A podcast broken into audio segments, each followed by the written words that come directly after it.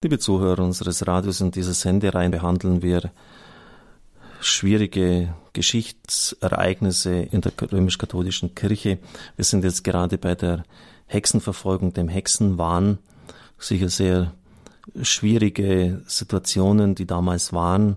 Auch die Gefahr, dass wir aus heutiger Zeit den Richterstuhl über diese Zeit aufstellen.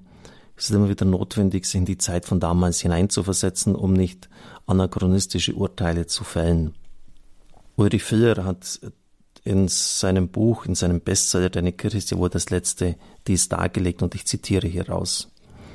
Anders als Martin Luther und Johannes Calvin, die von der Möglichkeit des Teufelpaktes, der Teufelsbullschaft und des Schadenszaubers überzeugt waren und mit der Bibel argumentierten, um Hexen gerichtlich verfolgen und ihnen den Prozess machen zu können, hat die katholische Kirche dies immer abgelehnt.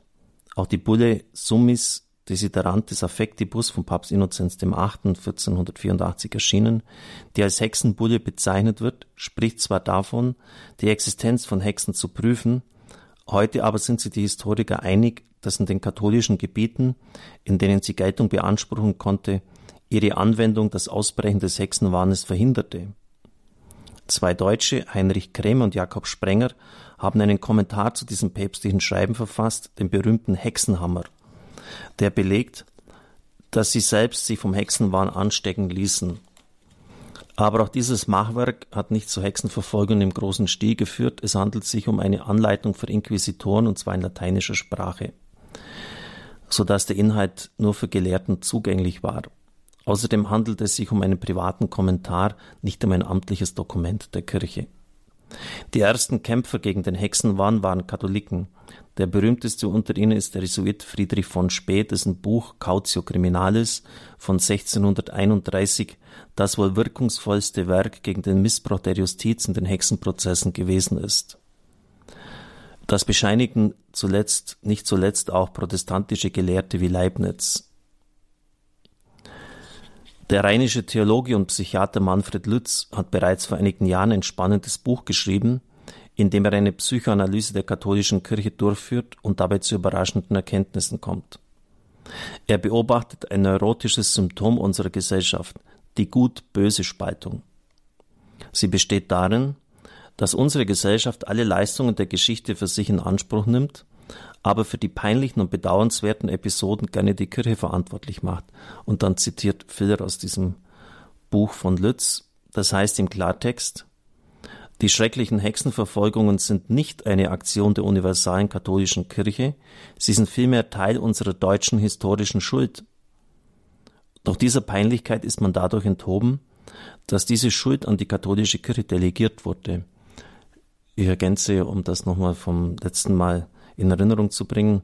Es war ja der Staat, der äh, die Hexen als einen Angriff auf das eigene Gemeinwesen verstanden hat und deshalb auch entsprechende Gesetze erlassen hat.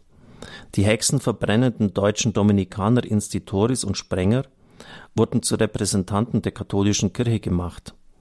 Der deutsche Dominikaner und Mystiker Meister Eckhart aber gilt als Repräsentant der deutschen Nation. So einfach ist das. Zitat Ende. Auch einmal bedenkenswert. Dann ein weiteres sehr schwieriges und dunkles Kapitel, die Inquisition. Filler beginnt hier mit einem vielleicht etwas zunächst überraschenden Einstieg. Ein Einstieg, der uns nachdenklich machen sollte und warnen will, dass wir nicht vorschnell ja, aus unserer Zeitsituation und unserem Verständnis heraus andere Zeiten aburteilen sollen. Im Juli 2008 ging vor dem Stuttgarter Oberlandesgericht ein Mammutprozess zu Ende. Nach 142 Verhandlungstagen in zwei Jahren, zahlreichen Beweisen, Befangenheitsanträgen und der Vernehmung von 64 Zeugen wurden drei Mitglieder der Terrororganisation Ansar al-Islam, die 2004 einen Mordanschlag auf den damaligen irakischen Ministerpräsidenten während seines Besuchs in Berlin geplant hatten, zu langjährigen Gefängnisstrafen verurteilt. Möglich wurde das Verfahren durch die gute Arbeit des deutschen Verfassungsschutzes, der den E-Mail-Verkehr der Verdächtigen überwachte und ihre Telefonate abhörte. Unser Verfassungsschutz, dem die Verteidigung unserer demokratischen Grundordnung anvertraut ist, genießt heute einen ziemlich guten Ruf. Das hat für 2011 geschrieben. Heute dürfte das ein bisschen anders geworden sein. Die Heilige Inquisition, so wurde sie damals genannt, wir würden das heute nicht mehr heilig nennen, der im 13. Jahrhundert die Verfolgung der Ketzer anvertraut wurde, genießt heute einen ziemlich schlechten Ruf. Zu Unrecht, schreibt er. Denn auch sie war so etwas wie ein Verfassungsschutz und bereits damals ein ziemlich moderner. Und er begründet das. Das ist natürlich schon, sind schon heftige Aussagen, die er hier bringt. Für die Gesellschaft des Mittelalters war der christliche Glaube das, was für unsere Gesellschaft heute die freiheitlich-demokratische Grundordnung ist, wie sie unsere Verfassung festlegt. Wer den christlichen Glauben angriff, griff damit auch die Gesellschaftsordnung an.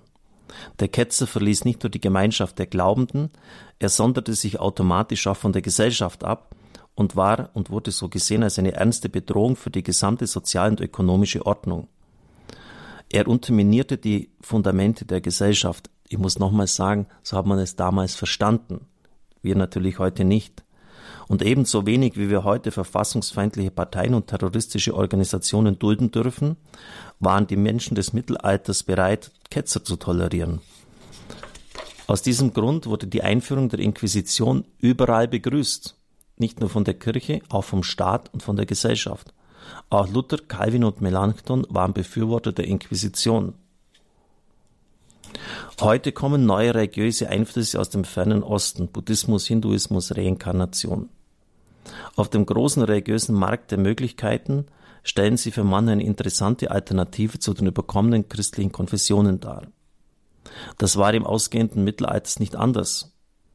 Die große Ketzenbewegung in jener Zeit, die Katharer, auf sie geht das Wort Ketzer zurück aus dem griechischen Kataroi, die Reinen, und die Waldenser sind indischen Ursprungs. Ihr Auftreten erschreckte zunächst die weltliche Obrigkeit.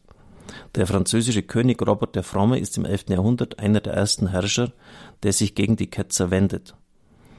Als am 16. Februar 1208 der päpstliche Legat Peter von Castelnau im heutigen Südfrankreich von Kataren ermordet wird, beginnt der französische König einen 20 Jahre dauernden Kreuzzug gegen die Ketzer.